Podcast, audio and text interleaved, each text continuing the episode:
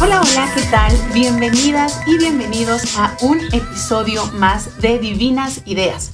Como siempre, estoy sumamente contenta de acompañarles el día de hoy con otro tema, con un invitadazo también de lujo que ya les contaremos por qué es tan importante el invitado del día de hoy, tanto como quienes nos han acompañado en este podcast eh, y abordando un tema además que consideramos sumamente importante para el día de hoy. Entonces, pues preparémonos eh, con el café, con las palomitas, con el vinito. Si estás disfrutando de este episodio eh, un fin de semana, pues arranquemos. Y justo antes de empezar, quiero ceder la palabra a mi queridísima amiga Nancy. ¿Cómo estás, amiga? Bienvenida. Amiga, muchas gracias. Pues bien, bien contenta, Lau, nuevamente de estar compartiendo este espacio contigo como cada semana.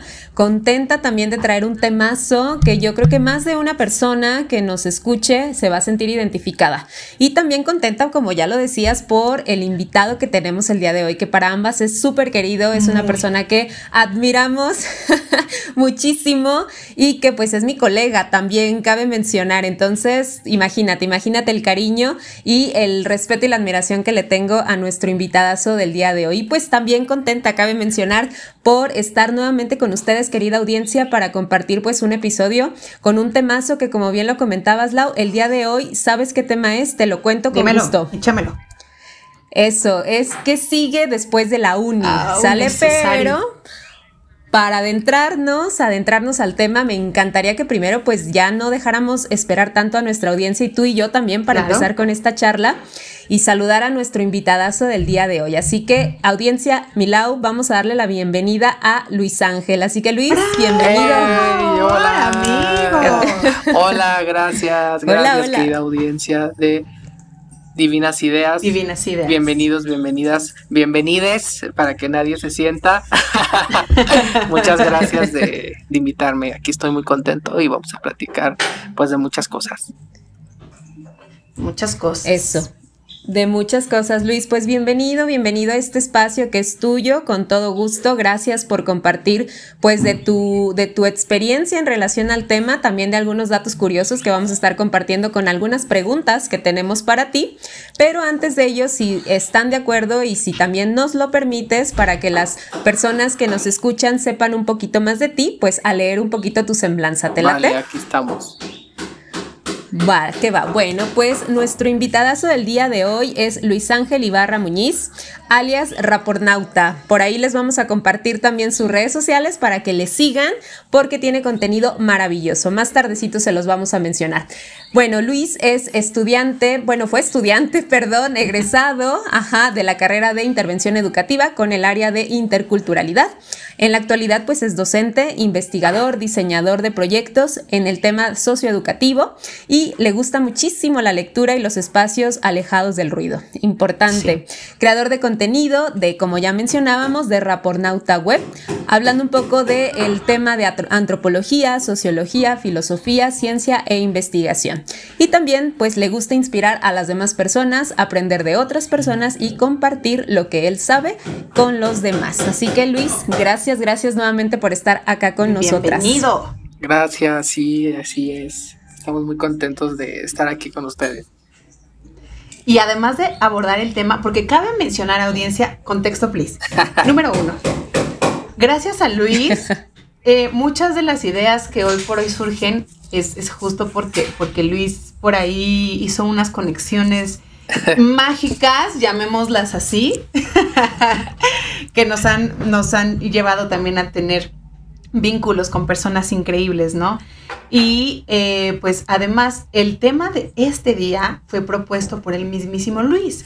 Entonces por eso mismo es que eh, nos pareció importante porque además mm, creo que en el contexto actual de, de- de la vida, de la sociedad, de la educación, es bien importante hablar sobre esto de qué pasa después de la universidad. O sea, todo el mundo nos dice, estudio una carrera.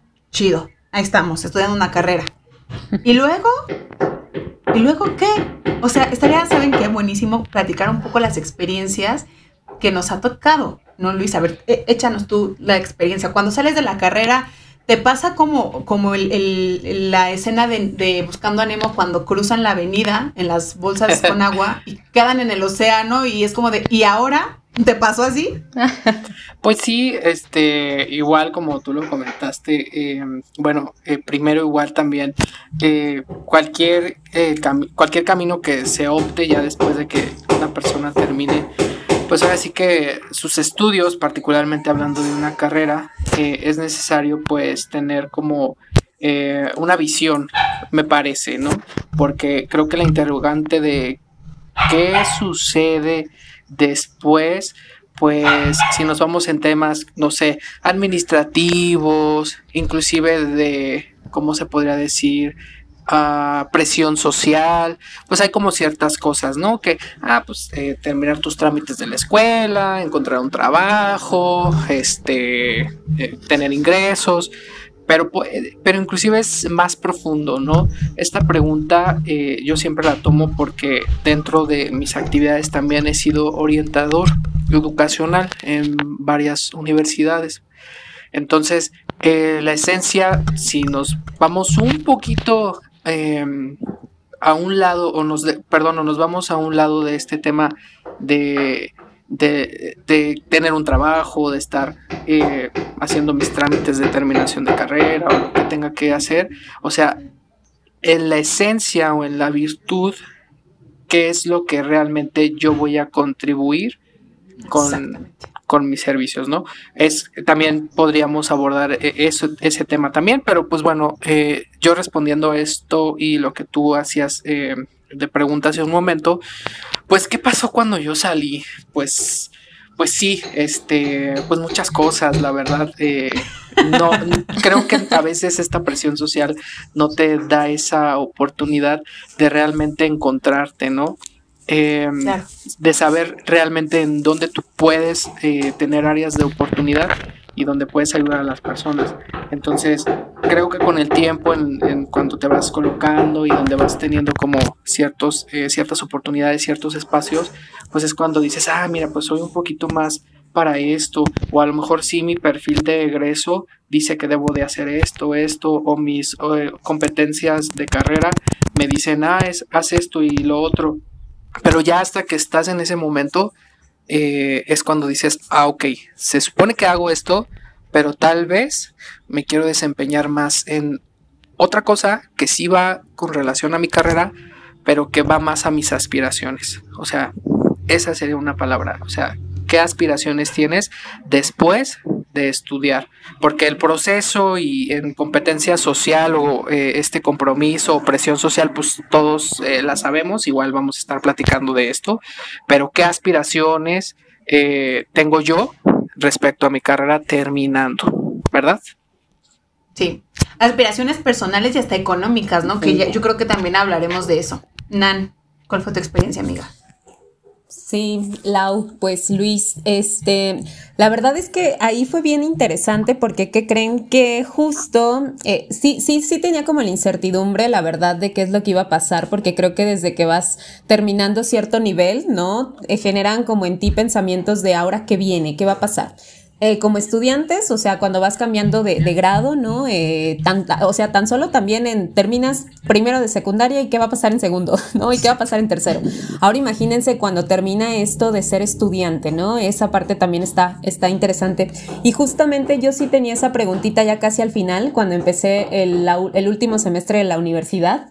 Este, pero algo bien, bien, bien curioso fue que cuando se empezaba a acercar el momento, Afortunadamente tuve la oportunidad de ser, eh, de, trabajar estando en el octavo semestre de la carrera y poder eh, pues empezar como a explorar el mundo laboral. Que claro, ya saben, eh, Luis, la audiencia, tenemos que el servicio social, que ah, las prácticas profesionales, ah, que te van preparando poco a poco para ver cómo es el mundo laboral. Entonces, eso está padre. Pero justamente, pues dices, bueno, y ya cuando estás dentro del espacio laboral, ¿qué es lo que viene? Entonces, para no hacerlo tan extenso, eh, después de que terminé eh, mi periodo de, estar trabajando en, la, en, la, en el octavo semestre, que era una beca prácticamente, no es que estuviera contratada directamente para el lugar donde, donde estuve, pero este, afortunadamente, Lau, Luis, sí ya, ya cuando salí, pues ya tenía chamba. Ahí se los quiero mencionar.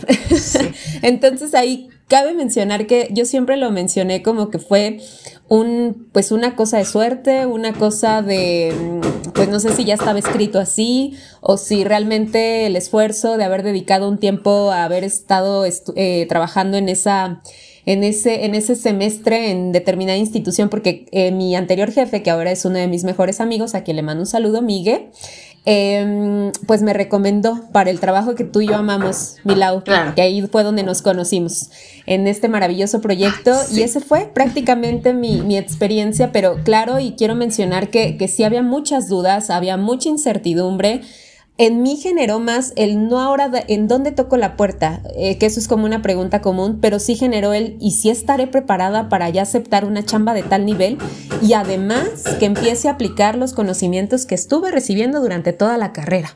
Entonces yo creo que el reto vino ahí, más el, el poner en duda o en cuestión si realmente la iba a armar o no para el trabajo en el cual pues hoy en día muy contenta les menciono, duré más de cuatro años y medio, ¿no? Entonces... Por, fue porque se acabó mi lau, si no ahí seguiríamos. Mensaje subliminal. Mensaje subliminal para que pues si lo retoman, este, pues ahí anduvimos mucho tiempo y fue una experiencia muy linda, pero sí antes de eso fue un tema bastante de preguntar si la armaba o no la armaba y claro, aprender de muchas cosas, desde el error, desde aprender muy rápido y bueno, tantas, tantas cuestiones que surgieron en el camino. ¿Y tú, Milau, qué tal? ¿Cómo te fue? Ay, amigos, pues mientras los escucho me siento también bastante identificada, mm, porque yo, de entrada, no, no es que no haya querido estudiar sociología, porque hoy por hoy la sociología me llena, es, es mi carrera, yo sabía que me, o sea, bueno, a lo mejor no sabía, pero hoy sé que, que, que a esto me tenía que dedicar. Pero en un primer momento era eh, o la danza, o la sociología, el arte, una carrera este, más formal, entre comillas, por así decirlo, ya saben, por la presión social. Total que nos rifamos acá la, carrera. Y eh, todo mi proceso fue un estar descubriendo en qué, en qué me podía dedicar, ¿no? Porque la sociología es súper, súper amplia y creo que va muy de la mano cuando, ah, se los dije cuando, cuando estuvimos en Celaya, que me platicaron de su carrera, yo dije, híjole, si yo hubiera sabido que existe esa carrera antes de estudiar sociología, sin duda yo hubiera estudiado eh, eso que, que, Luis y Nan estudiaron. Seguramente estoy así, ¿no? y al final, o sea, cuando termino la carrera, yo dije, voy a seguir en, las artes, ¿no? Entonces quiero entrar a este, Secretaría de Cultura, enfocarme en esa área, etcétera, etcétera. Eh, y ese era mi primer enfoque, ¿no? Resulta que por temas de mi servicio social, lo hago en un programa que hasta la fecha sigo colaborando de la mano con una gran mujer de quien he aprendido todavía, a quien le mando un saludo enorme, a mi queridísima Norita.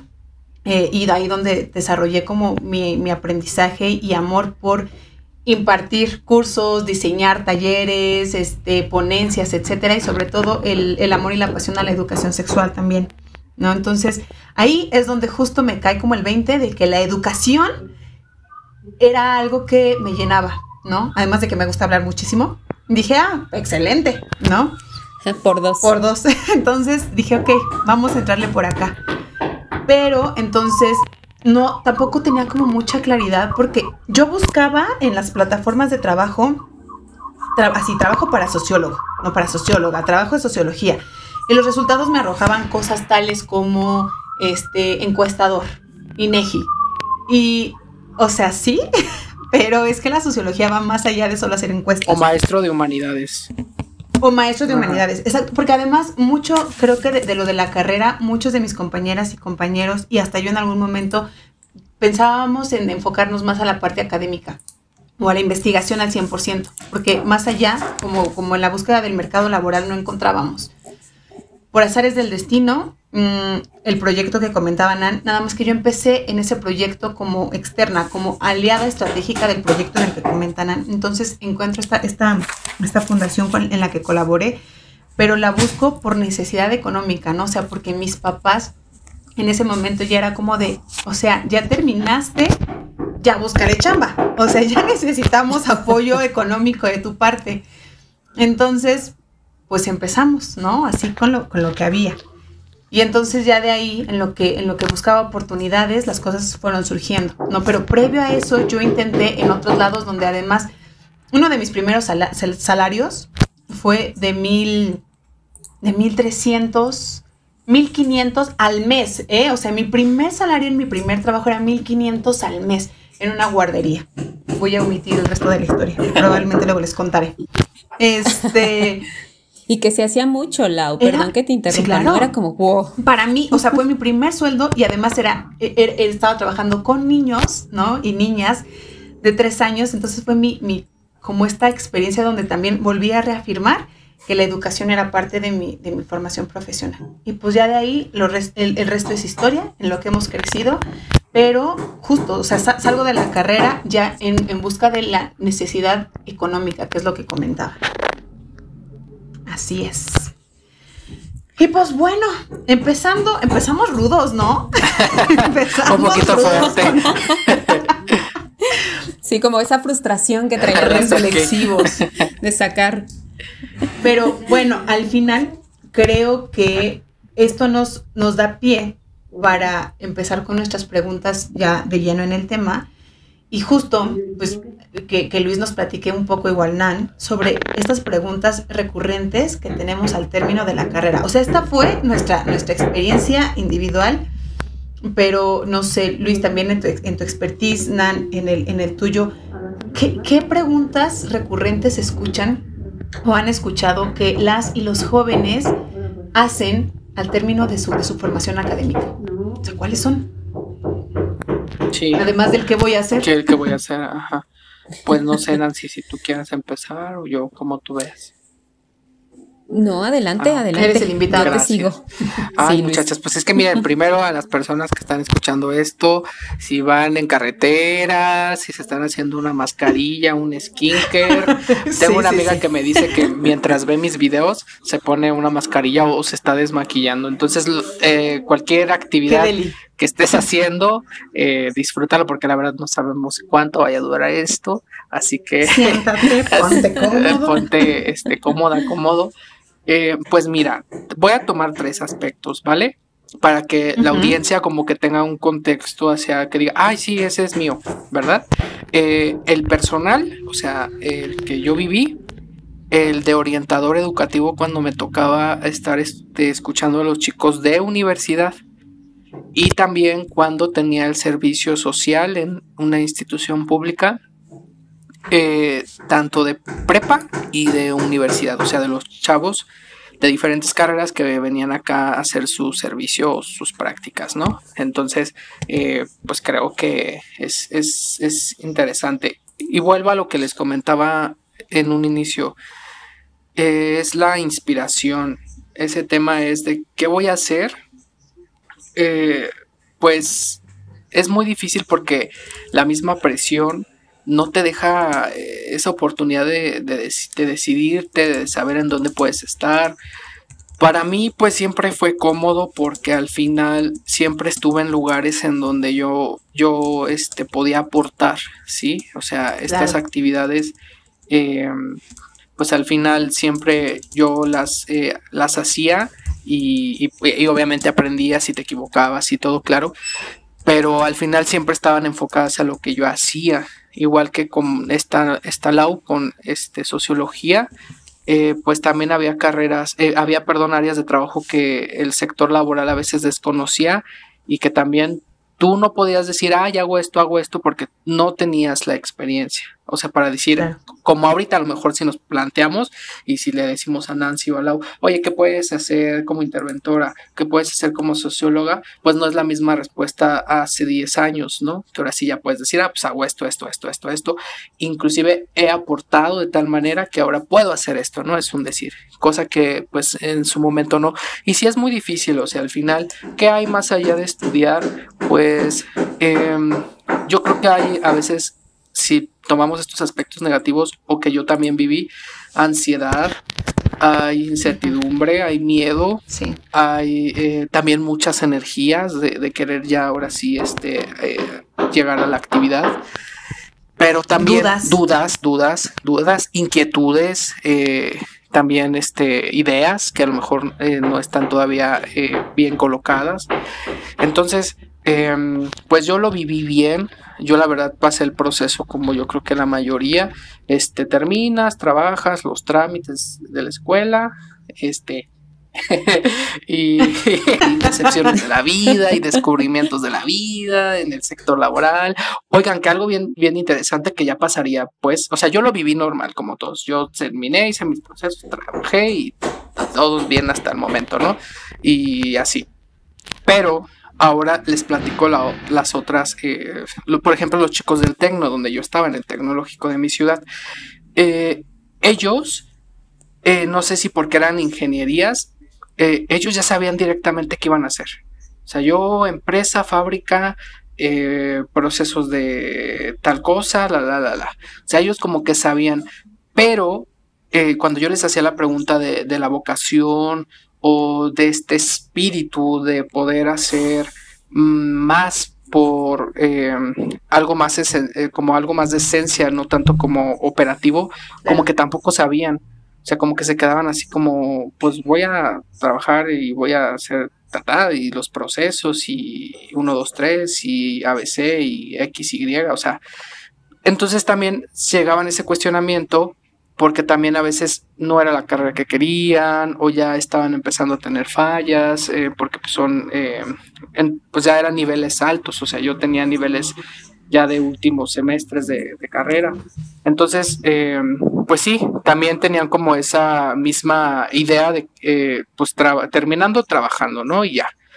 Pero es lo que les comentamos, o sea, ahorita hay más, o sea, después de mucho tiempo que terminas te das cuenta de que hay muchas más cosas que inclusive hasta yo he llegado a pensar, no hice y debía hacerlo antes Tal vez ahorita ya no lo puedo hacer porque eh, tiempo o actividad o lo que sea. Pero en ese momento, a lo mejor cuando pude, lo pude haber hecho con más calma, que se puede volver a hacer cualquier actividad. Y en la última instancia, con chicos de servicio social que estaban conmigo, eh, pues sí, igual era trabajar, eh, o sea, terminar la escuela, trabajar, pero insisto, y ojalá que este episodio sea de reflexión para todas y todos, eh, ¿qué valor le vas a dar tú a tu carrera? O sea, ¿qué valor le vas a dar tú respecto a, las actividades que sí en tu mapa curricular, en contenido, en tus competencias eh, de, de escuela, de universidad, de licenciatura, tienes, pues, o sea, que debes de, cumplir, pero qué valor le vas a dar tú y también cómo vas a a lo mejor dar un extra, ¿no? Pero pues al final eso a veces pasa con el tiempo, o sea, pasa el tiempo y dices, ah, mira, ahora puedo utilizar este, em, mi personalidad o habilidades extra como para hacer este, ciertas cosas, ¿no? Pero, o sea, sí es un tema como muy profundo, esperemos que no los estemos enredando porque es algo muy profundo, o sea, ¿qué más hay? Pues hay mucho, pero yo insisto en, en la vocación, en esta virtud de de, hacer algo, hay muchas dudas, hay mucho miedo, hay muchas inquietudes, hay muchas ganas de ya de terminar, de hacer esto, descubres que a veces las cosas no son como tú imaginas, también descubres cosas que nunca pensaste y estás en lugares increíbles. Y, y es muy sorprendente, o sea, hay mucho que, que abordar. Sí, sí, definitivamente. Este, creo que el tema vocacional es bien importante porque justo lo que les decía, ¿no? Lo que les platicaba con mi experiencia, yo en un momento no sabía si irme con melón o con sandía, afortunadamente yo sí me permití evaluar eh, de qué iba mi carrera, ¿no? La, carrera que iba a estudiar, evaluar eh, las oportunidades y sobre todo yo me guío mucho por las pasiones, o sea, por la pasión de, de, de verdad sentirme cómoda con lo que voy a hacer. O sea, no era como de voy a estudiar una carrera que no me apasionara, nada más por pensar en el dinero. Yo particularmente sí lo hice así. Pero también en mi, en mi andar profesional me he encontrado con personas que sí deciden estudiar una carrera porque se enfocan más en el aspecto económico. Y ojo, no estoy diciendo que esto esté mal, ¿no? Pero esto que decía Luis es bien importante porque también el desarrollo vocacional te, te, ayuda muchísimo. O sea, justo en la semana hacía una, una reflexión y, retomando el tema de, de, la educación, que es a lo que nos dedicamos los tres. Por ahí en redes sociales vi como una imagen que decía algo de que los, este, que no hay profes tan buenos, etcétera, ¿no? Entonces yo compartía la idea un poco reenfocándola y, y no es que no haya profes tan buenos, es que a lo mejor hay profes que no tienen la vocación para hacerlo, porque se requiere un proceso pedagógico, porque eh, también he tenido experiencias, recuerdo en la universidad que tuve profes extremadamente buenos dando cursos, este, perdón, dando, dando las clases, y otros que de verdad yo decía, ¿en serio tienen que la maestría, que el doctorado y, sus procesos pedagógicos dejaban mucho que desear, ¿no? Entonces, este es un claro ejemplo donde la vocación es bien importante mm, para, para, llevarla este, en tu vida profesional yo creo. No, y más te, te, abre, te abres puertas ya de manera muy individual, definitivamente. Cuando tienes el gusto y la pasión por lo que, lo que estudiaste y realmente es la vocación, definitivamente creo que el campo laboral lo vas abriendo poco a poco. Y de ahí, de ahí yo empatizo mucho con lo que comentas, Lau, lo que comentas, Luis, y solo, solo agregaría esa parte, o sea, el hecho de, de si te gusta y te apasiona lo que estudiaste, no va a haber tanto problema. Y no, no digo como, no solo digo problema, porque puede haber otro, otro tipo de retos, ¿no? Pero no va a haber tanto problema porque va a ser mucho más fácil que puedas abrirte campo laboral y que puedas eh, saber cómo Em, pues presentarte y, realmente decir en los filtros de entrevistas, en, las postulaciones y todo lo demás, que efectivamente tu perfil o tus conocimientos, tus talentos, tanto técnicos como eh, eh, personales, por supuesto que pueden embonar muy bien en el área laboral a la cual te quieres involucrar. Creo que eso es un punto clave para poder tener un poquito más de certeza que el mundo laboral no es tan malo como nos lo plantean.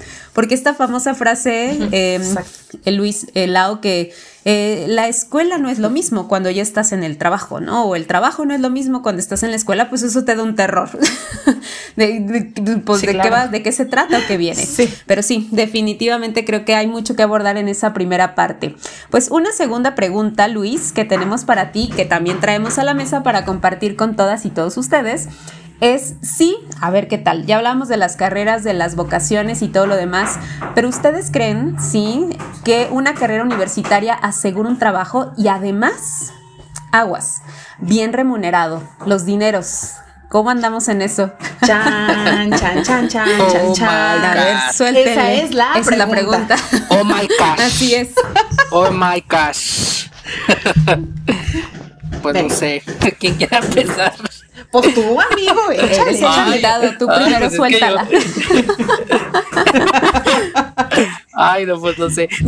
No, pues miren, es que es lo que hablábamos, o sea, eh, estas preguntas creo que son excelentes para hacérselas a quien todavía no termina la escuela a quien ya tiene su primer año a lo mejor de egresado y, también los que tenemos ya algunos años este, saliendo de, que ya acabamos pues la escuela y de las personas que ya tienen eh, años que, terminaron su carrera y que a lo mejor ya tienen otros estudios.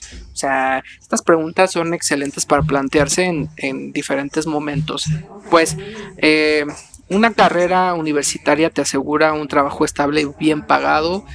Em, pues creo que em, dentro de mi experiencia les puedo decir que es algo muy incierto.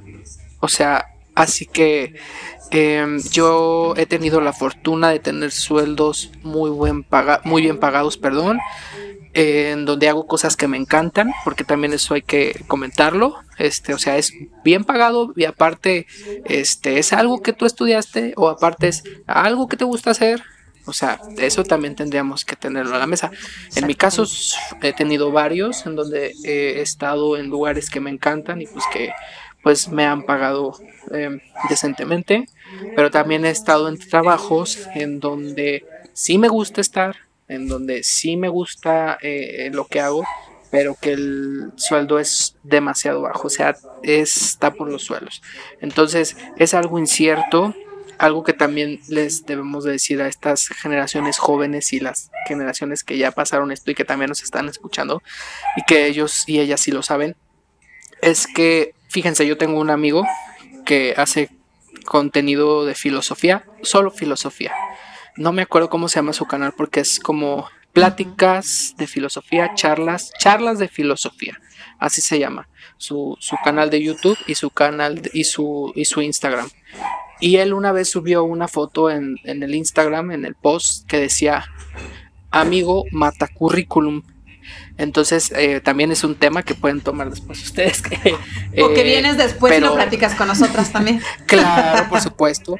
Igual de antes les puedo decir que este eh, es verdad, o sea, eh, a veces esta pregunta particularmente, un trabajo, una carrera universitaria te asegura un trabajo estable, bien pagado, pues no, porque hay gente que yo conocí, o sea, que a mí me tocó estar a la par, pues, o sea, compañeros de trabajo, y no por desmenospreciar ni nada, sino porque la pregunta sí lo solicita y es como tema para conversar, que apenas, a duras penas tuvieron su prepa, o sea, que la acabaron y, eso porque no sabíamos, ¿verdad? Pero ellos decían que tenían la prepa, yo la verdad tenía mis dudas.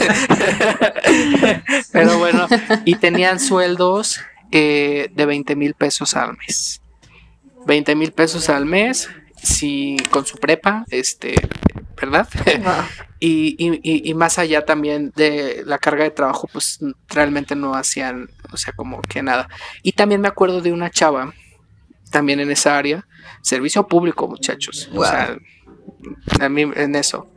Que tenía una maestría la chava, este, y también ella una presencia súper, o sea, o sea, que se sabía que estaba como preparada, pues.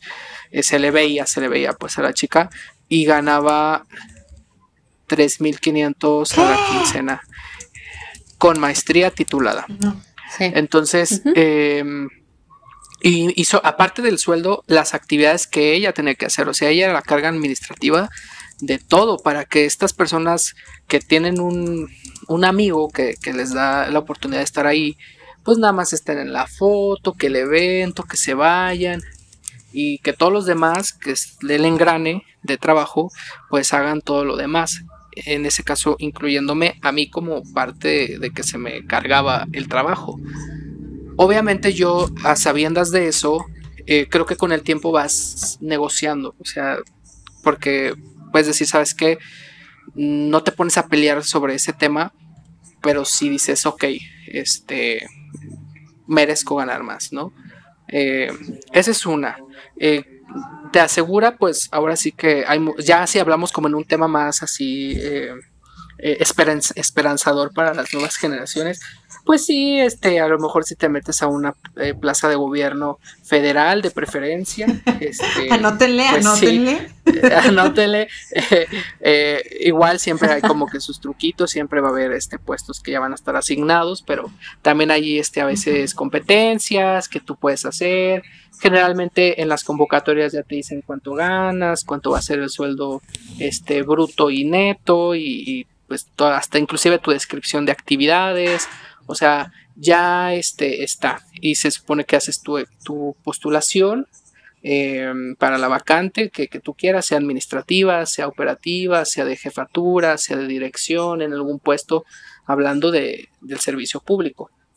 Eh, es incierto, o sea, es incierto. A veces estamos bien, a veces nos va súper, a veces no nos va tan bien, pero creo que lo importante y que se lleven en esta sesión, voy a insistir todo el tiempo, ah, es mínimo, haz lo que te guste, porque así lo vas a disfrutar. Ganes mucho, ganes poco.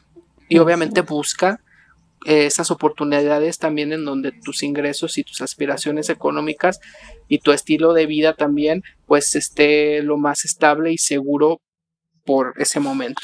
Que, hiciste al final, Luis, es un punto clave, porque, bueno, o sea, si hablamos en temas de económicos de los famosos dineros, o sea, el dinero, ¿no? Así como tal, ¿no? Que contesta esta preguntita, pues yo creo que hay que mejor preguntarnos, hablando de carreras, el dinero, ¿el dinero siempre va a ser suficiente? O sea, hay que verlo como desde esa parte.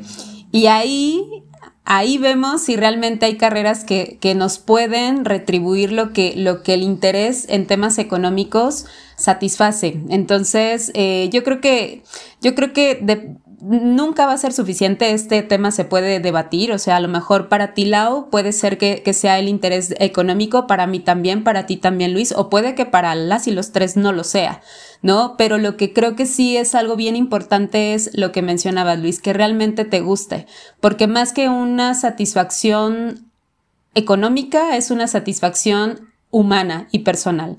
Entonces, eh, claro está que obviamente eso, eso no, no, no, no, te da para comer, eso no te da para una renta, no te da para un, un gusto, lo que tú quieras, pero sí ah, incrementa tremendamente tu crecimiento personal y profesional. Entonces, desde ahí, yo creo que ya es un impacto muy grande.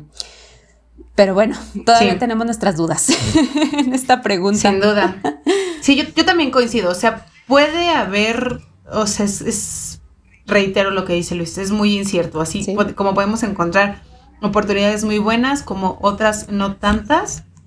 Eh, al final, algo que yo he visto en la actualidad que creo que les funciona mucho mejor es el emprendimiento. Entonces, este, entre tanto las necesidades del mercado, de, las diversas este, empresas, eh, de las necesidades globales, etcétera, también es como hay que permitir evaluar y conocer qué hay más allá de, lo que queremos estudiar, ¿no? ¿Qué oportunidad personal, profesional y económica puedo tener eh, con o sin estudios universitarios, ¿no? Al final es, es la supervivencia, es, es esto que bien decían el, el poder pagar una renta, el poder tener una vida digna. Lo voy, lo voy a decir así, ¿no? Tener una vida digna. Entonces, eh, híjole, sería cuestión como de que evaluemos y que, y que cada persona pueda como, ah, pues como vivir la experiencia también. Sé que hay personas que a lo mejor la parte económica sí lo es todo, no está mal, ¿no? Pero pues es parte, es parte de, de esto. Claro. Y bueno, pasando a otra preguntita, justo de la parte de las oportunidades laborales, ¿cómo andamos con eso? ¿Cómo andamos con las oportunidades laborales actualmente? que cómo van con las oportunidades. Yo digo que hay que pedirle a AMLO más oportunidades. Ah. No, no, no.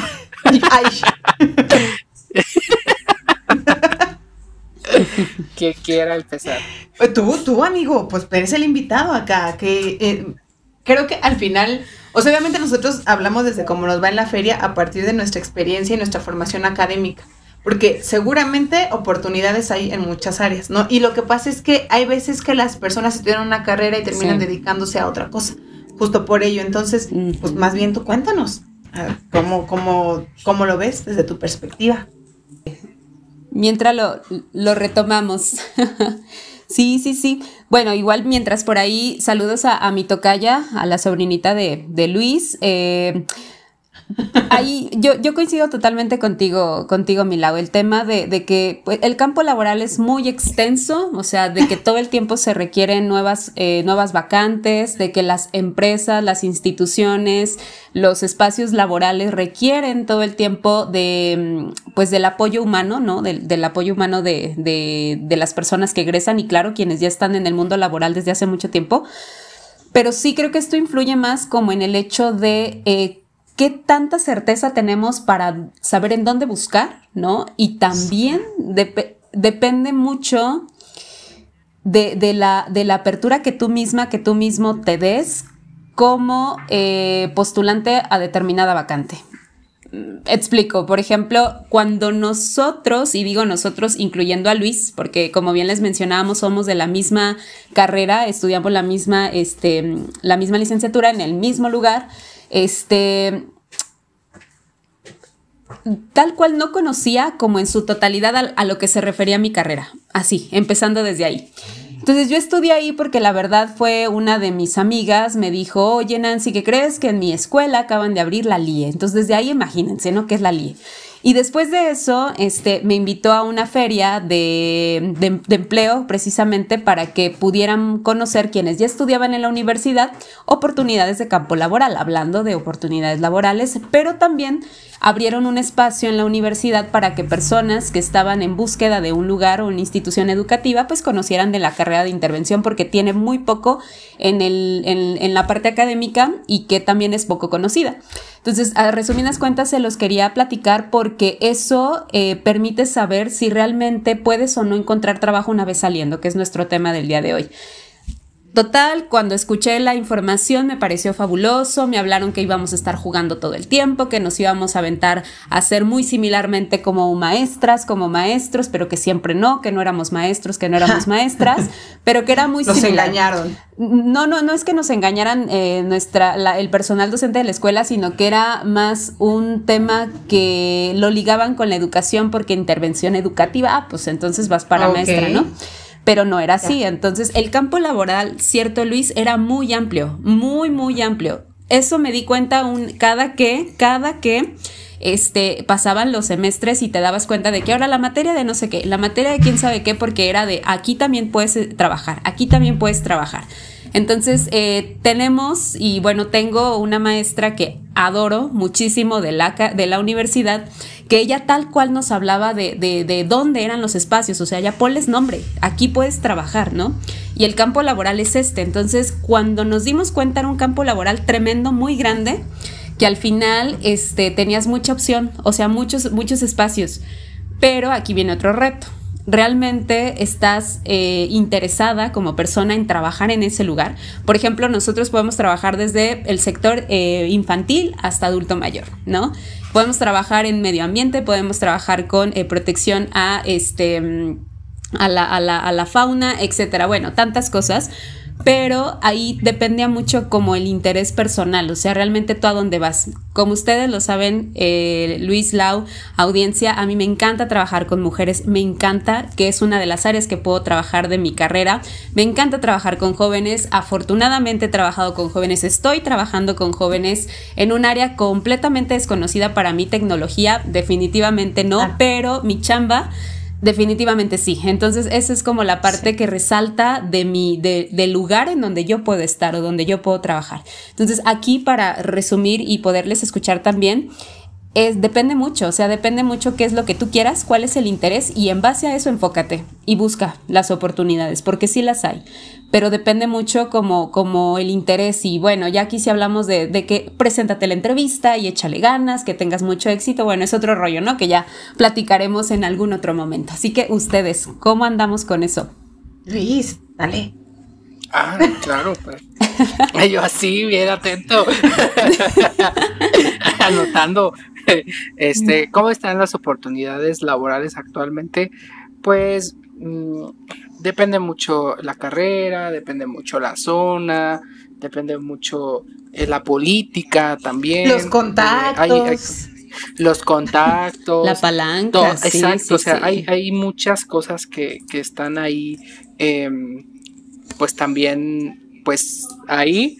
Y, y pues la verdad, em, es, es, es complejo, pero al mismo tiempo simple, no sé cómo podría explicarlo hay oportunidades, sí hay oportunidades cuando uno las sabe tomar en el tema simple y en el tema complejo, de que la experiencia, de que este, la trayectoria que tienes, em, de que los contactos como hemos platicado, em, también eh, la zona, por ejemplo, acá donde nosotros vivimos, la U es de Ciudad de México y nosotros somos de, de una, ¿cómo se llama? De una, de una ciudad de, de acá en Guanajuato y pues es zona industrial.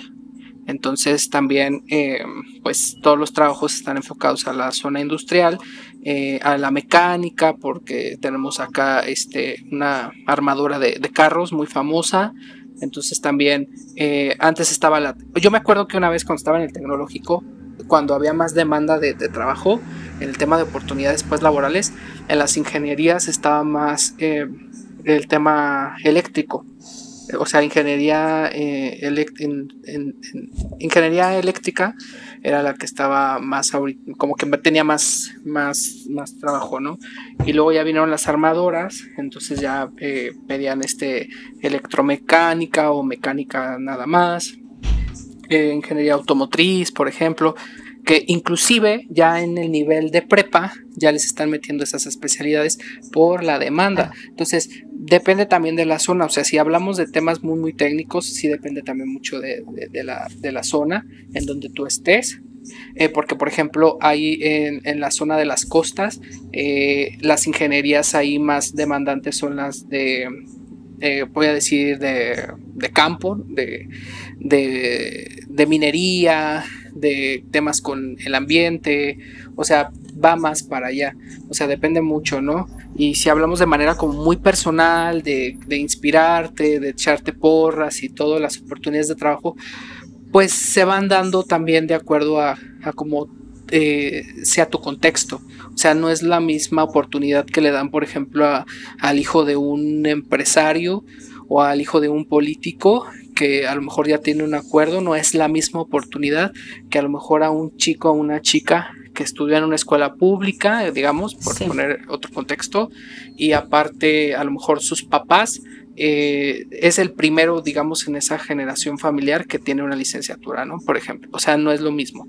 Y esto se los comparto no me lo estoy inventando, esto se los comparto porque en mi trabajo de orientador socioeducacional y como docente muchas veces pues me ha tocado ver muchos estos ejemplos, ¿no? Y pues también los propios, ¿no? O sea, este, oportunidades es también hasta muy subjetivo, si lo podemos decir, porque las oportunidades para quién y para qué contexto y para qué tipo de personas y para qué tipo de, o sea, hay, mucho que, decir, pero si lo vamos en el tema a lo mejor más positivo, pues oportunidades siempre va a haber. Ya creo que ya abordamos las de, eh, de zona, de industria, de localidad, económicas, de clase social, o sea, pero inspiracional o personal, pues siempre va a haber.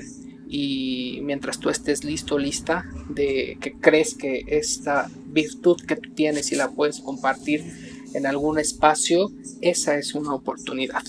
Pero además existe el pre y post pandemia en oportunidades laborales. Ah, ¿Estás de acuerdo? O sea, antes era una oportunidad y además, o sea, hoy por hoy me doy cuenta porque parte de nuestra labor en nuestro trabajo es justamente acompañar en procesos de empleabilidad a jóvenes, ¿no? Y, eh, híjole, yo me acuerdo que antes la palabra trabajo remoto no estaba en mi vocabulario ni en el de muchos, yo creo, ¿no? Ni en el de muchos. ¿No? Y ahora es bien recurrente porque además muchas de las vacantes, porque, o sea, es trabajo remoto, híbrido o presencial. O sea, ya hay términos más específicos en, en, los modelos, este, en los esquemas de trabajo. Y, ese creo que es otro tipo también de oportunidad laboral. Por ejemplo, yo a la fecha llevo trabajando ya cerca de, si no me equivoco, tres, casi cuatro años de forma remota si no me equivoco, ¿eh? de verdad, casi, casi tres años de, manera remota. Y a veces la gente me pregunta, ¿te gustaría regresar a presencial?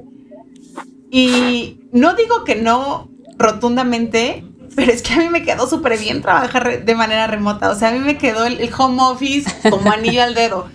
No me cierro a, posibilidades, pero eh, vaya, o sea, sí, es, como el home office mi, mi pasión.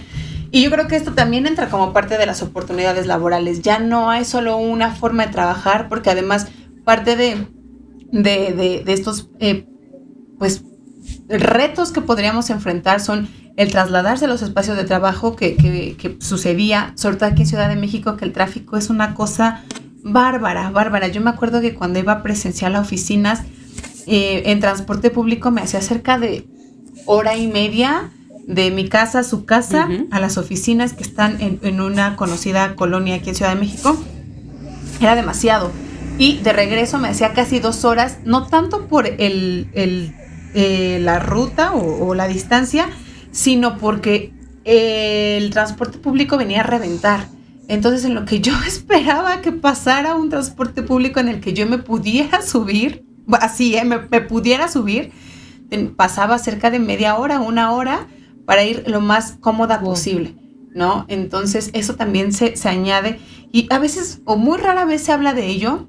Bueno, hoy, hoy, por hoy he escuchado un poquito más por este tema de, de, de la virtualidad en el trabajo, pero eso también afectaba mucho las oportunidades laborales porque como parte de los procesos de reclutamiento, las y los reclutadores preguntaban, ¿no? Eh, a, cuánto tiempo de distancia vives? Y si era como más de dos horas, descartaban de los procesos por esa situación. Entonces, que hoy tengamos oportunidad de trabajar desde casa o que podamos ir dos veces a la semana o tres veces a la semana a la oficina y, el resto en casa y distribuya, eh, podamos distribuir nuestros horarios, me parece también algo, pues, que eh, podemos contemplar en esta parte de las oportunidades laborales.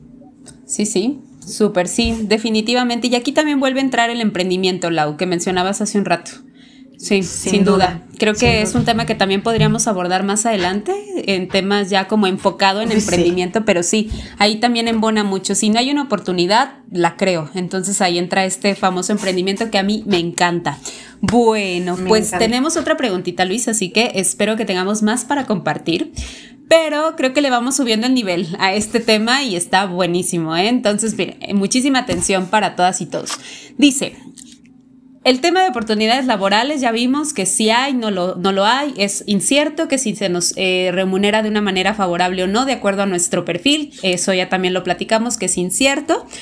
Pero, sí, algo también muy importante es el tema de la constante capacitación y de la formación personal, ¿no? Entonces, ahí es otro reto que, tenemos que, que, ver de qué manera la abordamos. Por esa razón es que si seguimos preparándonos, estudiar un posgrado, un diplomado, un doctorado, etcétera, esto será a lo mejor una opción, ¿no? O será más viable que podamos estudiar algo más para podernos seguir formando y esto nos podrá seguir abriendo oportunidades laborales, ustedes como ven, o nada más quedarnos con el tema de la de la carrera hasta tal nivel y hasta ahí, hasta nivel licenciatura o técnico y todo esto. ¿eh? Cabe mencionar que este comentario es con muchísimo respeto, pero es, algo que también es muy común. En, dependiendo eh, tu nivel de competencia, me choque esa palabra, pero es más viable que te acepten o no en el empleo. ¿Cómo ven? Bueno, yo, yo lo veo como un arma de doble filo, pero quiero escuchar a Luis primero. la viendo la bolita. no, ustedes primero. Respira. van ustedes. Sí, sí, amigo. Quiero, escucharte primero. Ahora sí, te la voy a pasar. No, la Bueno, va, va, la tomo, la tomo, la tomo.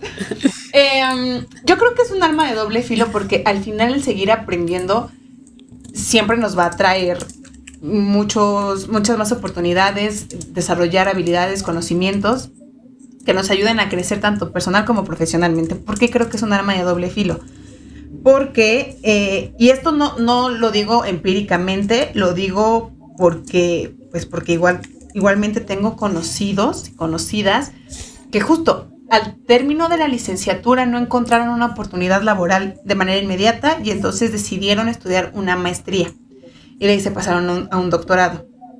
Académicamente tienen una formación maravillosa, pero profesionalmente cuando intentaron postularse a algún trabajo, la sorpresa es que estaban sobrecalificados para los puestos, ¿no? Porque intelectualmente traen este conocimiento, pero además en temas como de ejecutar actividades, eh, no sé, laborales específicas, no traen mucho conocimiento. O sea, ese es el tema o habilidades que dentro del campo laboral se desarrollan sí o sí, como el trabajo en equipo, como la comunicación efectiva, como el, manejo de muchas este, aplicaciones, de muchas este, eh, plataformas digitales, y no lo traen, o sea, traen como todo este conocimiento, pero desde lo teórico, y yo acá, ojo, estoy enfocándome a partir de experiencias compartidas de algunos colegas del área, ¿no? Entonces traen, traen este conocimiento teórico, pero una cosa es tener el aprendizaje teórico y otra es ponerlo a la práctica, ¿no? Que además, y este es un comentario personal, este, e igualmente lo hago como con todo respeto para, para quienes de mi carrera, de la sociología, se encargan de la investigación.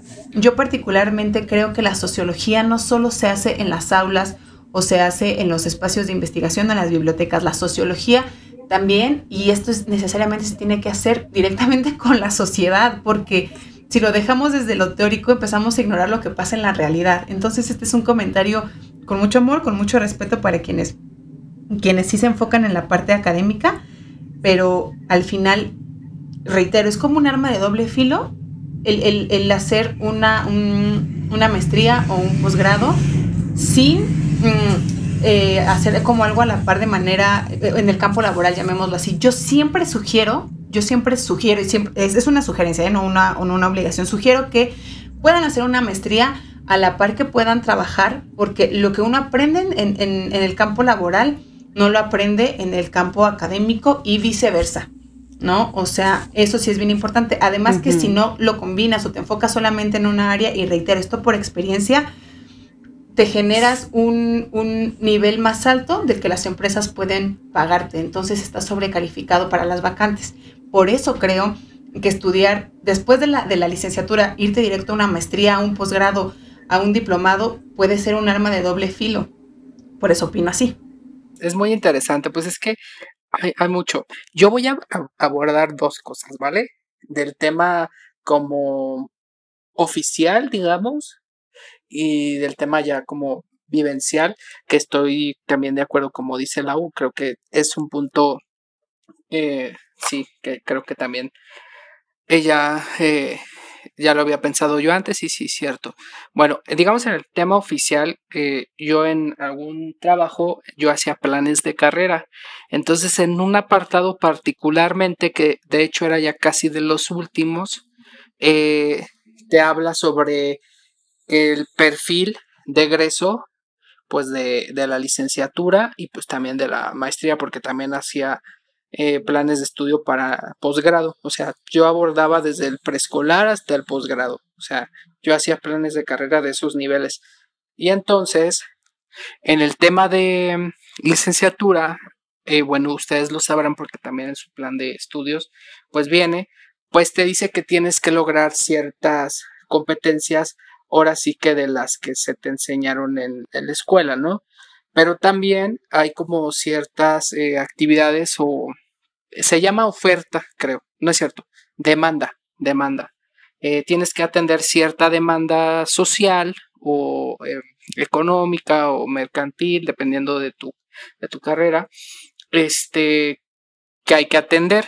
Y por ejemplo, planteando que un egresado de licenciatura eh, dice que debe de dominar cierta actividad en ya su área laboral, pero que apenas se va a integrar o que no tiene ni siquiera la experiencia, pues es muy difícil que haga eso que tu, este, tu formación te pide. O sea, eso también lo vas adquiriendo ya cuando vas terminando. Entonces, eh, si tomamos esa lógica de, este documento, pues sí sería así, o sea, pues dices, bueno, tengo que hacer esto, pero pues primero debo de, de aprender a hacerlo, o sea, porque una cosa es que te enseñan en la escuela y, y, medio te enseñan, porque ahorita ya para la última pregunta tal vez tenga una quejita de nuestra carrera, Nancy, porque como ya lo hemos platicado, bueno, hay muchas, yo creo que todos tenemos una queja de nuestra carrera. Hay que hacer un episodio para quejarnos. Pero, un episodio de quejas. Quejense divinas. quejas divinas. Quejas divinas. Quejas, divinas. un especial de quejas divinas estaría padre. Me invitan, por favor. bueno, entonces, em, tomando esa lógica del documento, pues sí, o sea, si dices, no, pues primero tengo que aprender a hacerlo y después, ahora sí, como dice, lo hago. Y, igual, o sea, los ejemplos que estaba diciendo ahorita Laura, de que hay este, eh, compañeros que tienen un currículum académico, pues así, este, que uno por uno y se fueron derecho y así sin topar con nada, pues también está padre, pero al final la experiencia la tienes que también dominar, porque cuando vayas a hacer tu, tu, trabajo final o cuando estés en clases de, la, de la maestría, pues no vas a opinar porque pues se supone que de las, de las materias que vas a tomar es de un sector de donde tú ya estás trabajando. Inclusive tus trabajos finales, tus tesis van de eso, o sea, de, de ese nivel. Pero sin este, como dices, o sea, si nada más terminé la escuela y no estoy trabajando, es, o sea, es que piensan que va a ser como la, como la universidad. O sea, que voy a seguir ahí escuchando y haciendo tareitas, y que ya este, el maestro me va a pasar. O sea, eh, creo que es distinta la exigencia y también lo que debes de aportar en ese nivel, pues debería de ser compensatorio a lo que tú ya este, has vivido o lo que se, supone que en tu experiencia en el trabajo has trabajado, ¿no? Es en esa, en un tema como más personal o, un poquito más vivencial, digamos, o menos político, eh, pues sí, yo igual como la, o sea, creo que es, debe ser cuando sea tu momento, cuando creas que, primero que la, que la, la, maestría te llame la atención o inclusive si no quieres hacer una maestría, si un diplomado te llama la atención, que sea un diplomado inclusive de, un mes, de tres meses, pero que tú creas que te va a aportar, pues eh, al final esa actualización, si crees que para ti te va a ayudar de manera profesional y también de manera a lo mejor hasta personal, pues creo que es entre, entre más te ayude a ti, creo que es mejor. Entonces, mm, no considero que una sea mejor que otra, sino más bien de acuerdo a la, conveniencia de la persona que esté interesada, sea la elección. Que además los diplomados cuestan, o sea, si piensan como igual después de una licenciatura y no tienen un ingreso económico, tomar un diplomado, contemplenlo, porque los diplomados cuestan y no son baratos. Ese fue un anuncio. y hablando de anuncios también sus, y hablando de comerciales y anuncios también, este, sigan a, neta, Ahora, adivinas no, nos van a sigan corte. Y hablando de ahí va, otra vez, corte, aplauso. y el aplauso ya saben. Y hablando de comerciales, de verdad sigan también Adivinas Ideas en su cuenta, en su cuenta de Instagram y en sus eh, en sus podcasts, en Spotify, en algún otro, chicas, nada más, ahorita están ahí, en Anchor, entonces ahí, este, vean, escuchen, perdón, sus episodios. Eh, yo ahorita tengo pendiente el de esta Marianita, nada más porque ah, estamos grabando, pero hoy este, se estrena, entonces, este, también hay cosas muy interesantes y lo que estén haciendo, disfrútenlo, escúchenos y, y seguimos. Gracias. Lo vamos a contratar para para, para promos. Promoción. Para, promos. Así es. Ay, Liz, tremendamente. Sí, no, hay, hay, creo que es una, un temazo, chicos y chicas, la verdad, para, para dialogar, para... Eh, bueno, ahí nada más quiero agregar para pasar a, la última preguntita que tenemos, que depende también mucho de, de, digamos, como del, del interés de, de, no dejar de ser estudiantes. Porque no sé si les pasa, sí les pasa, porque a mí sí mucho tiempo me ha pasado que también, bueno, en lo personal, extraña ciertas cosas de cuando eras estudiante. Y digo ah, ciertas cosas porque no, no, aplica para todo, ¿eh? Diría, no, extraño, muy, no, o sea, hay cositas, hay cositas también. Entonces también el hecho de seguir estudiando y seguirte preparando también es una gran parte del apego a seguir siendo estudiante y seguirte preparando. Entonces nada más lo quería comentar porque es una, una pequeña frustración mía de, ah, ya no soy estudiante y cuando solamente me dedicaba a estudiar y que no sé qué, entonces empiezas, ¿no? Con el diplomado, con la maestría, con la posgrado, bueno, y de tantas cosas que hay. Pero bueno, pues vamos con la última preguntita, Milau. ¿Qué nos, qué nos dice? Pues eh, es justo cómo prepararnos para la búsqueda de empleo. O sea, muy chido, ya terminamos la carrera, pero algo que no nos enseñan en las carreras es cómo, preparar, cómo prepararnos para la búsqueda de empleo. Mucha gente, muchos chavos no saben hacer un CV y, yo me incluyo en esos, o sea, en, su momento no supe hacer CV, hoy por hoy tuve que aprenderlo, ¿no? Eh, ayudo a, muchos jóvenes a hacer sus CVs de manera más clara, más objetiva, pero es que en las, en las universidades nos enseñan eh, este, a entender textos, a redactar padrísimo, a este, investigar de manera metodológica, sí, muy padre. Pero ¿y cómo haces un CV? Pero además, no cualquier CV, un CV atractivo. Un CV que pase las, este, las etapas de la empleabilidad. Y luego, ¿cómo te preparas para una entrevista? O sea, ¿qué haces si te preguntan cómo te ves dentro de cinco años? ¿Lloras? ¿Te haces bolita? ¿Qué, procede ahí? Última opción. en, el llenado. Te haces bolita. pues quien quiera. Ay, sí, ahora sí le voy a quitar la palabra a, esta. Ahorita lo estábamos peleando para contestar la anterior. Mira, esa va. esta es, no sé. Em, voy a tratar de hacerlo como neutro, pero esta pregunta cuando la leí dije, mm, esta pregunta, este, pues sí está, está compleja. Eh, como dice Lau, 100%, comparto con ella, o sea, inclusive también no nos enseñan a, la, eh, a ser tolerantes frente al rechazo, a la frustración, al estrés laboral, o sea, no te enseñan eh, y yo creo, porque yo también he sido docente, que también a veces no les quieres como quitar esa esperanza o esa ilusión a los alumnos. O sea, también yo, por ejemplo, que veía a los chicos que ya iban a terminar y que ya decían, ay, es que ya fui de G, o ay, es que voy a empezar, o ay, estoy haciendo mis prácticas, y tengo la ilusión de que a lo mejor en esa empresa o en esa escuela eh, o institución me den chamba después, ¿no? Me den trabajo. O sea, eh, también ves sus caras y ves este a estos alumnos, alumnas, y pues sí también como que no, yo bueno, yo a veces no, no como que digo, ay, pues tal vez están disfrutando el momento como para que a lo mejor yo vaya y les interrumpa y les diga, ay, ¿sabes del estrés laboral o acoso? O sea, o sea, como que también este, que es importante, o sea, sí, obviamente es muy, muy importante hablar de eso y que también estemos lo más prevenidos frente a situaciones de esas, porque también no se nos enseña em, la vida del, trabajo eh, te va enseñando muchas cosas y también es cuando uno ahí como que va asimilando, ¿no? Entonces es como complejo porque lo veo como estudiante porque yo también puedo decir, ay, es que no me dijeron, pero también ya luego estoy del otro lado de, de docente y dices, hoy es que también es una etapa que tienen que vivir, o sea, en el tema no violento, en el tema sí a lo mejor de, vida, de, trabajo, ¿no? Obviamente el y mejor guiado. Ajá, pero obviamente el tema de, la violencia nos pronunciamos en contra, obviamente eso sí se debe de, prevenir siempre, pero si hablamos de temas como de esto que estamos platicando, pues a veces... Eh, lo dejamos. Y en el tema técnico de hacer este tu CV y prepararte para entrevistas, eso sí, pero cosas de trabajo como más este de sustancia, pues creo que a veces les puedes decir, pero a lo mejor hasta ellos lo toman de una manera diferente, aunque tú ya les hayas dicho o los hayas como acercado, ¿no? Entonces también es como de doble filo. Ahora, Ahora. Viene mi queja, queja divina. Ya, pues ya, pues ya aquí denominamos una sección en cada episodio, quejas divinas.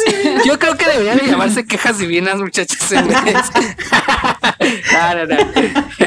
no, sí. Eh, miren, la, Nancy y yo estudiamos una carrera que muy pocos conocen y que al final responde esta pregunta de cómo prepararse para la búsqueda de un empleo pues a veces ni siquiera nadie sabía cómo emplearnos hasta que pues poco a poco personas que fueron como nuestros orientadores que, que nos pudieron haber dicho, ay, mira, vete por acá o así, que fueron muy pocos, la verdad, o por lo menos en mi experiencia fueron muy pocos. Yo tenía maestros que no sabían nada, o sea, de, intervención. O sea, tenía una maestra que nos daba administración este, educativa o algo así. Y pues decían que era muy buena en el tema de administración, porque según daba en otras escuelas y que según ella muy así, muy, muy buena. y pues ella, la maestra, se la creía, porque también llegaba así bien perris y, y pues también este, uno pues se la creía, ¿no? Pero ya cuando estás del otro lado te das cuenta que a veces no, no, no sabía, te daban conceptos de administración y ahí estabas en el examen aprendiéndote nada más qué significaba administración y qué significaba compras y qué significaba gestión. Y Maslow, pirámide de Maslow. Nada, e, exacto. Yo creo que ni la vimos, esa la tuvimos, nos salió mientras este, investigábamos alguna tarea, y pero así que digas, la vimos, quién sabe. Este, no sé, la verdad no recuerdo. Pero eh, esta pregunta eh, eh, en nuestra carrera de, intervención educativa es muy triste porque generaciones más adelante eh, se terminaban la escuela y se iban a trabajar a Coppel o a CNA. O sea, puedo decir marcas, están patrocinadas. no, este, ahí le pones. No, se iban a Coppel, se iban a, a, CNA, a Walmart, a tiendas departamentales este, como auxiliares, este, si te iba bien como jefe de piso.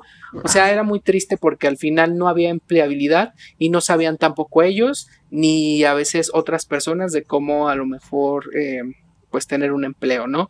O cómo este, ya estar en una búsqueda, que es la pregunta, ¿no?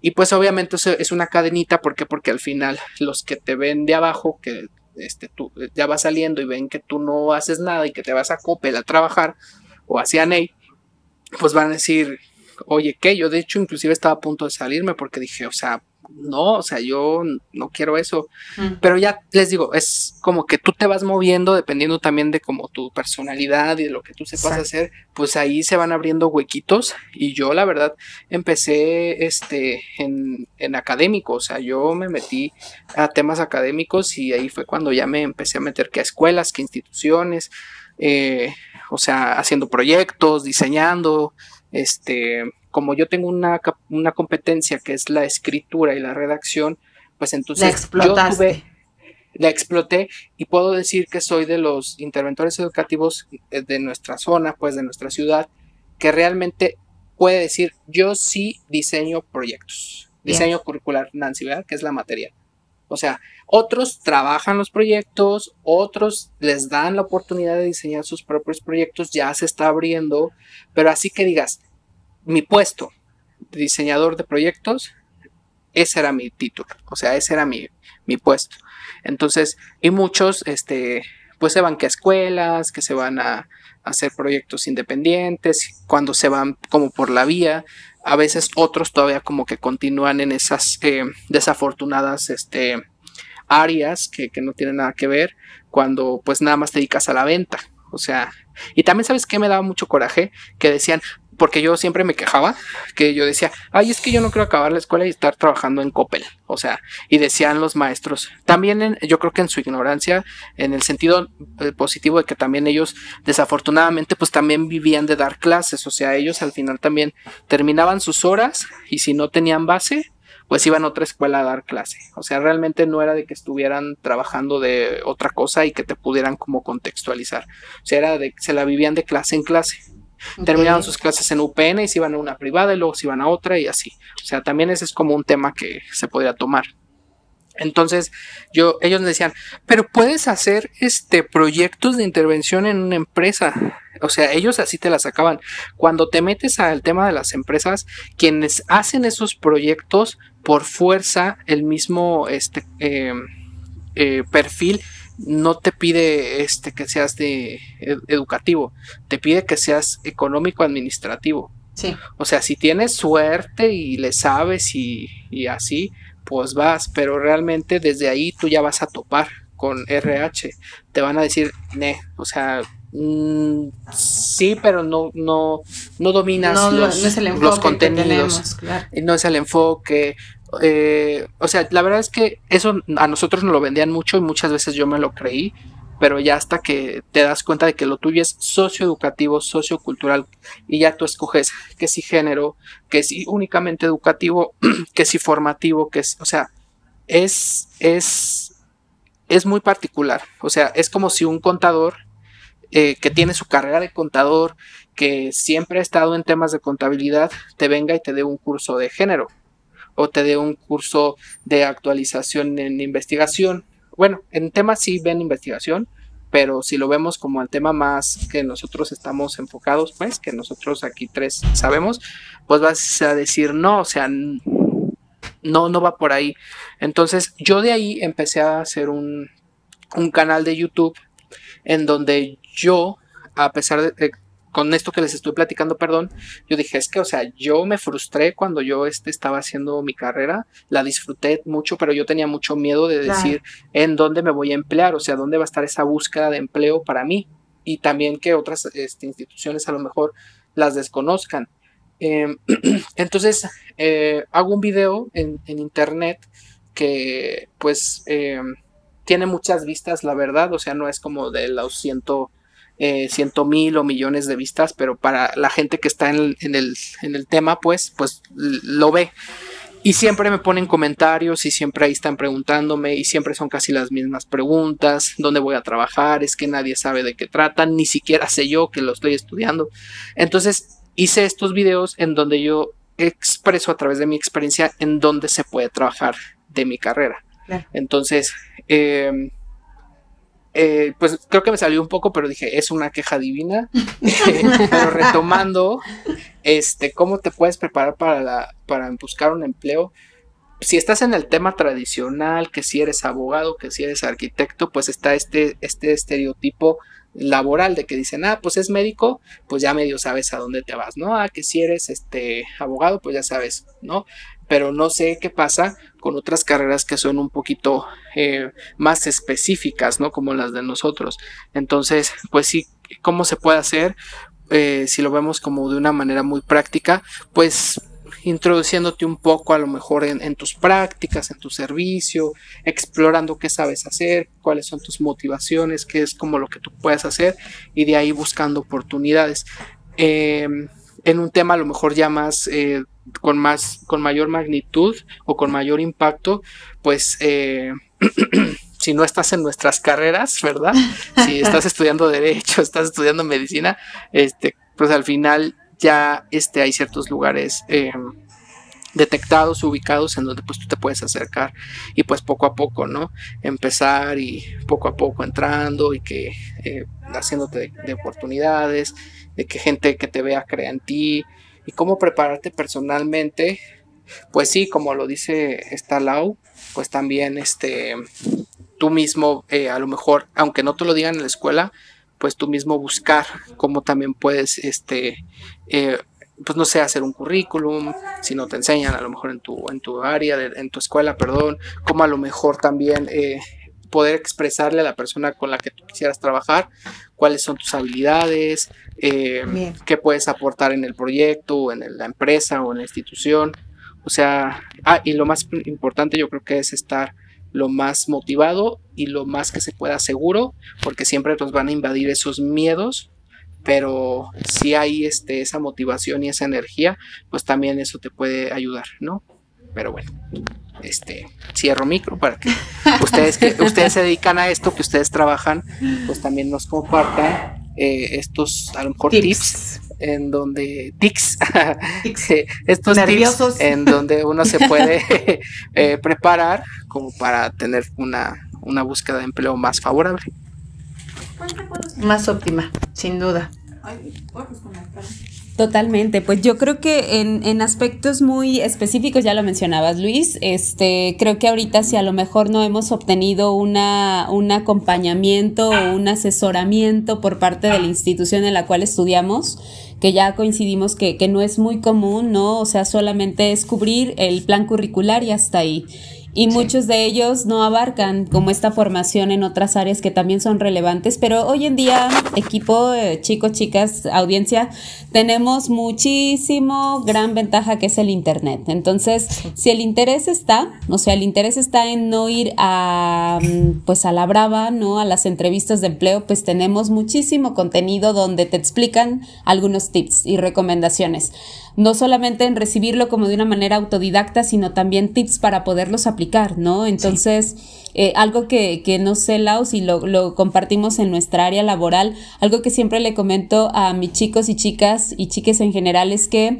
si la entrevista no llega a ser favorable y realmente no es lo que tú esperas, también es experiencia. Y eso también te va forjando a lo largo de tu trayectoria para poder tener mejor eh, éxito en algún momento. Y eso hace una diferencia tremendamente grande. Entonces, eh, hay mucho contenido, hay mucha información, hoy en día también hay cursos, hay talleres que te hablan de cómo hacer un CV, de cómo este, presentarte una entrevista, proyectos este, mm, en el sector privado, en el sector público, en donde puedes acercarte directamente para poder tener una mejor preparación tanto en el área en el cual estás especificado, ¿no? En, en dónde busco, ¿no? Estas plataformas virtuales, eh, que hay muchísimas de bolsas de empleo, mismas bolsas de empleo que hay en tu localidad, en el lugar donde vives, eh, vacantes directamente en la empresa. Si tú vas y aspiras por una empresa en específico, pues voltea a ver, publican sus vacantes dentro de la, de la misma página oficial, em, bolsas de empleo que hay en internet. O sea, creo que hay muchas opciones. Aquí lo importante es que si también estamos esperando que la oportunidad llegue de manera inmediata,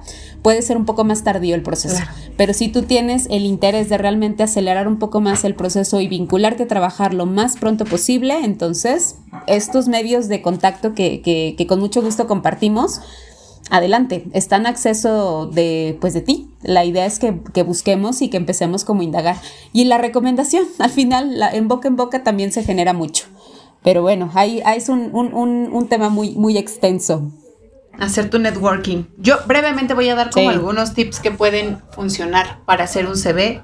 Recuerden que un CV tiene que ser claro, concreto, pero conciso. Un CV eh, idealmente debe ser de una hoja, salvo que tengas muchos más años de experiencia, puede llegar a dos tal vez, pero es recomendable que sea una hoja.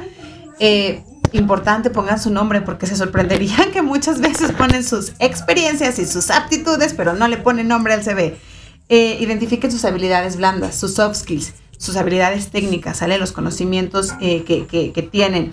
Mm, Así es. Identifiquen eh, eh, cuáles son sus experiencias eh, profesionales y si no, o sea, si vienen saliendo de una carrera, tomen como experiencia laboral o sí, como una experiencia de, trabajo su servicio social y prácticas profesionales si no han tenido un trabajo como tal. Eso se puede poner. Verbalicen, verbalicen, desarrollé, participé, colaboré, este, mm, no sé, redacté, ¿no? Verbalicen esa parte. Eh, acuérdense que el, tanto la formación académica como la experiencia laboral se pone en orden cronológico inverso, desde el último que has tenido a los primeros. Entonces, así, brevemente. Mm, para una entrevista de trabajo es importante conocernos, es este autorreconocimiento de habilidades, de fortalezas, pero también de áreas de oportunidad en las cuales necesitamos trabajar. Este, y visualícense, visualícense si estuvieran trabajando en la empresa, se están vendiendo, vendan su perfil. Entonces, a grandes rasgos serían como estos perfiles, perdón, estos tips que les puedo compartir para que lo vayan ahí como tomando en, cuenta. ¿Sale? Y pues básicamente eso, amigos. Se, ya, nos, ya andamos por eh, pasadita la, hora de, de programa. Entonces, ¿qué les parece si vamos cerrando con nuestras reflexiones del día?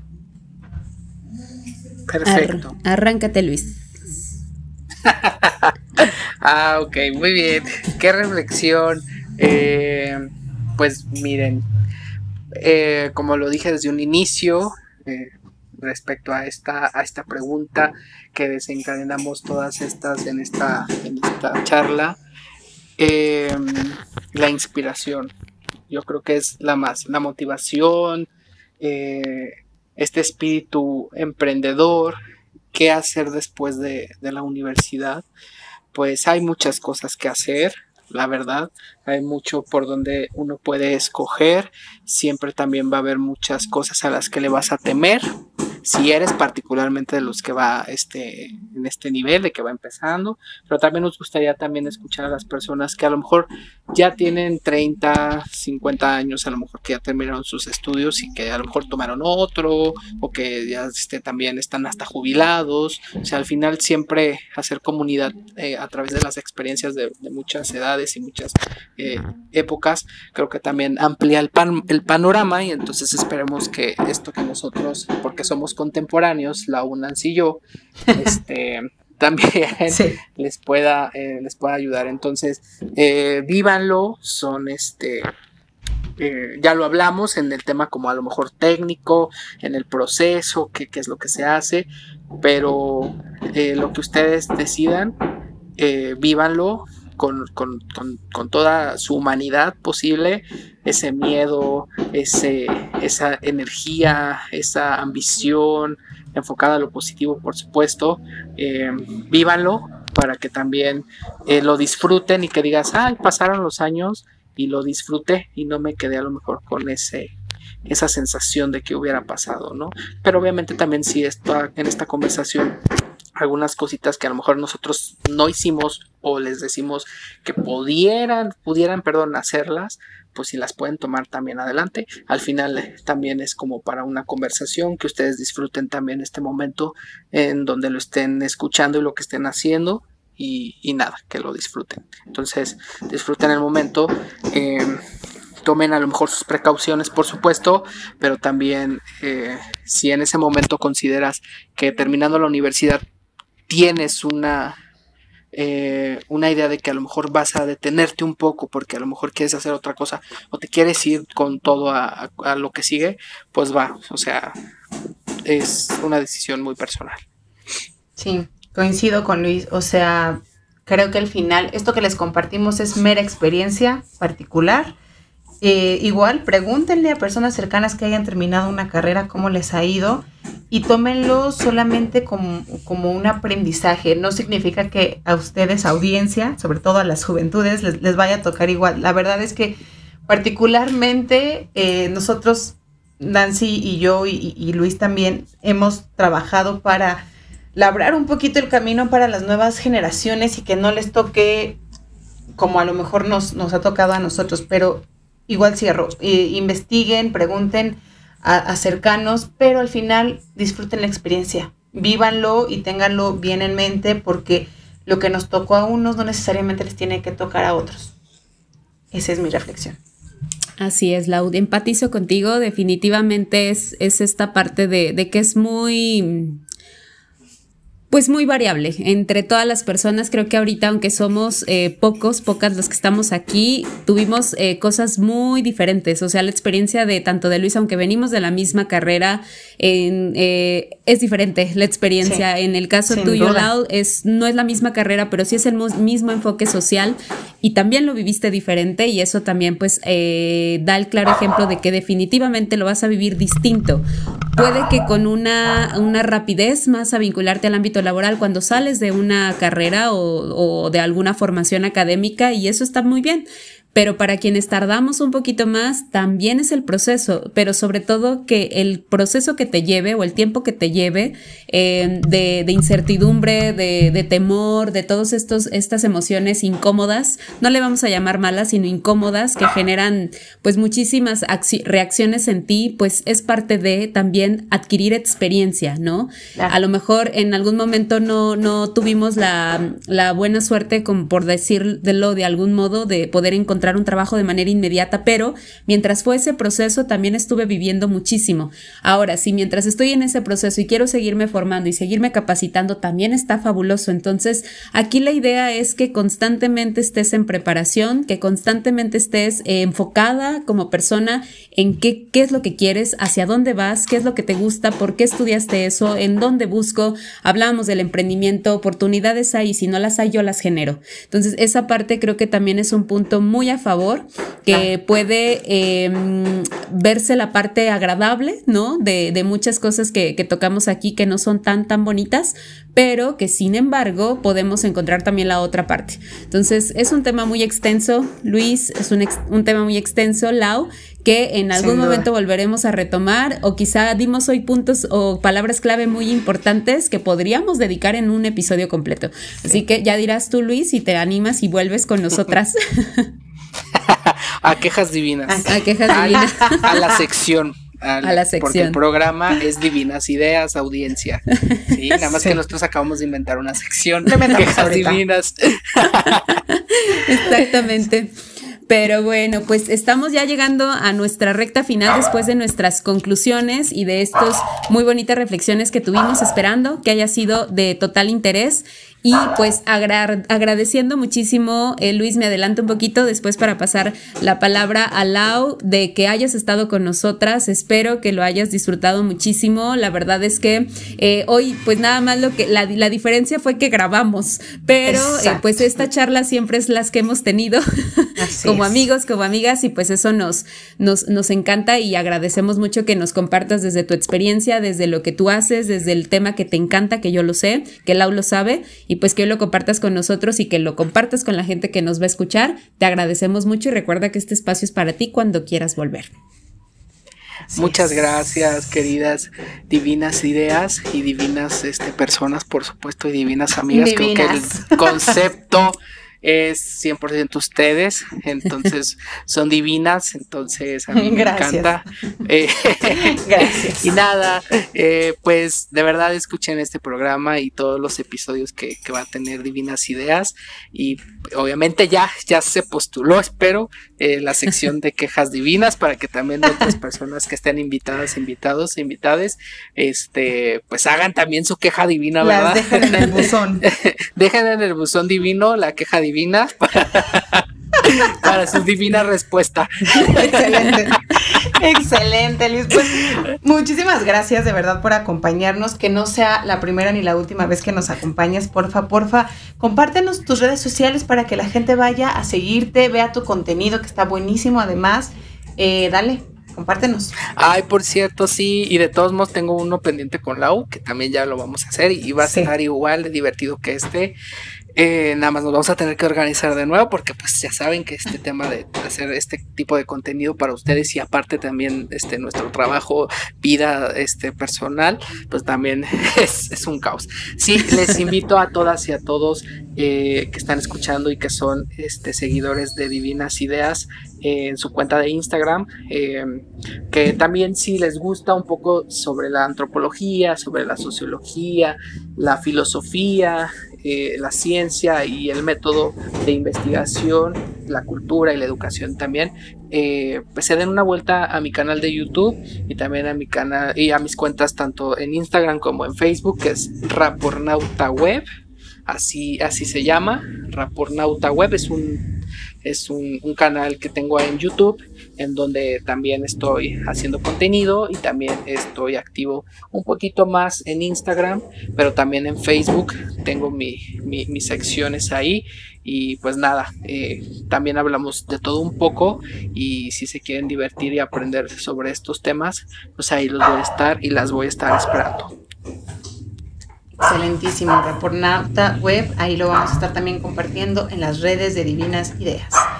Y bueno, ya para cerrar, nuevamente agradecerte, Luis, que hayas estado con nosotras, tan amena esta charla, pero además tan enriquecedora nuevamente. Este es tu espacio, vuelve cuando quieras. Y eh, pues nada, palabras también para nuestra audiencia antes de irnos.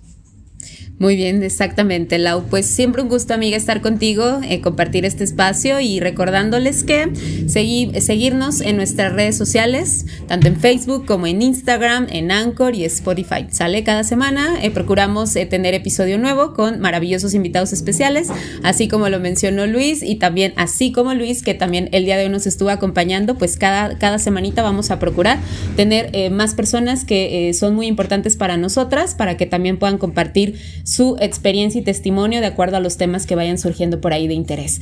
Y pues eh, recordándoles que eh, nos sigan, como bien saben, como Divinas Ideas Oficial Podcast, para que pues nos encuentren y puedan eh, revisar todo el contenido que tenemos para ustedes día con día y con los episodios de estreno los días jueves, ¿vale? Entonces, Muchísimas gracias Luis, muchísimas gracias, Milau, muchísimas gracias audiencia, recordándoles que lo divino es conectar, así que nos vemos para la próxima.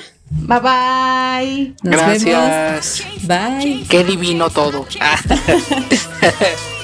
gracias.